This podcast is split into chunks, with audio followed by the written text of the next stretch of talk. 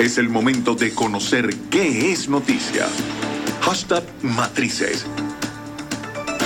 Amigos de la radio y de las redes sociales, vamos a esta hora a verificar cuáles son los principales titulares de nuestra www.unionradio.net. Sector salud exige dotación de insumos ante sede de PNUDE. España tiene 412 brotes activos de COVID-19. Trump sugiere postergar las elecciones en los Estados Unidos.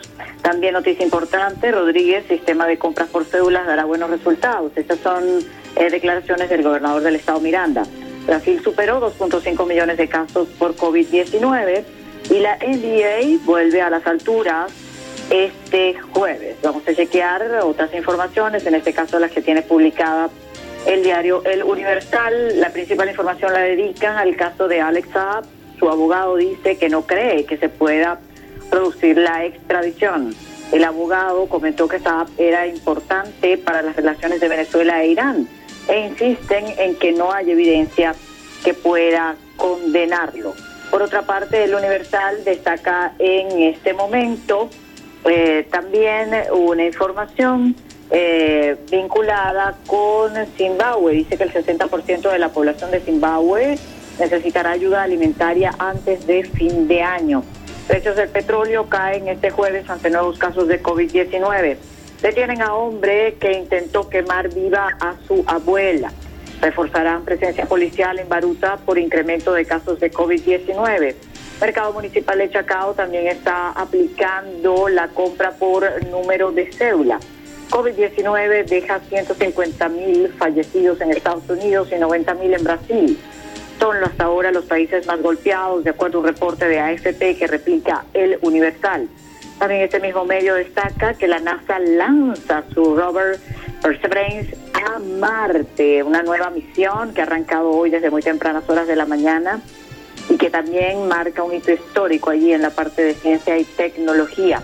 Eric Hater, Esteban, eh, es el personaje más importante de mi carrera. También destaca el Universal, presidente de la FIFA, bajo investigación de la justicia suiza. Vamos ahora a repasar algunos de los principales titulares que en este momento tiene los amigos eh, del Nacional. Tiene publicada el Nacional esta hora. Falleció por COVID el vicario de la diócesis de Cabima. Establecen nuevos horarios y días laborales para mercados municipales. Héctor Rodríguez defendió el esquema de compra de alimentos en Miranda. Las aerolíneas buscan la mejor forma de desinfectar sus aviones. Así deberán abordar el nuevo curso escolar, las rutinas y los niños eh, con autismo. Y es un trabajo que eh, tiene interesante allí, que replica el Nacional sobre la forma en cómo se está adaptando la educación a diferentes partes del mundo. Efecto Cocuyo a esta hora eh, dice lo siguiente. Eh, necesitamos que el mundo nos ayude. Esto lo dicen los trabajadores sanitarios frente a la sede del PNUD, otra de las noticias más importantes también hasta esta hora. Otra de las informaciones importantes que tiene efecto Cocuyo en este momento, el Valle supera los 500 casos de COVID-19 y es la parroquia de Caracas con más contagios. También destaca exfuncionarios del CNE piden al TCJ declarar nulidad de convocatoria a parlamentarias. De acuerdo a estos eh, funcionarios, se estarían violando los artículos 73, 77, 186, 292 Constitución. Vamos a chequear ahora cuáles son las principales informaciones que tienen los amigos de contrapunto.com. De una licencia de Estados Unidos, eh, dice Contrapunto, depende el pago prometido por Guaidó para trabajadores de la salud que combaten la COVID-19. Esperamos que en los próximos días ya tengamos la licencia para pasar el pago del personal de salud. Esto es una información que adjudican a la diputada Manuela Bolívar de Voluntad Popular. Comentó que el Tesoro estadounidense tiene un procedimiento para autorizar el uso de los fondos congelados y que sería anunciado en los próximos días cuando se cuente ya con la licencia aprobada. Contrapunto también destaca como información relevante, Cancillería colombiana investigará hechos de vandalismo en el consulado de Venezuela.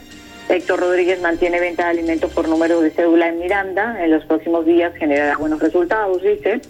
Jesús Farías dice que no hay ingresos para aumentar el salario por las sanciones de los Estados Unidos. Dólar paralelo presentó leve incremento este 30 de julio, ubicándose en 267.204,17. Y también los amigos de Contrapunto dicen que implica condicionar la compra de bienes al número de cédula en el estado Miranda. Vamos allá a ir cerrando el recorrido informativo de esta hora, chequeando cuáles son los principales titulares para Venezolana de Televisión.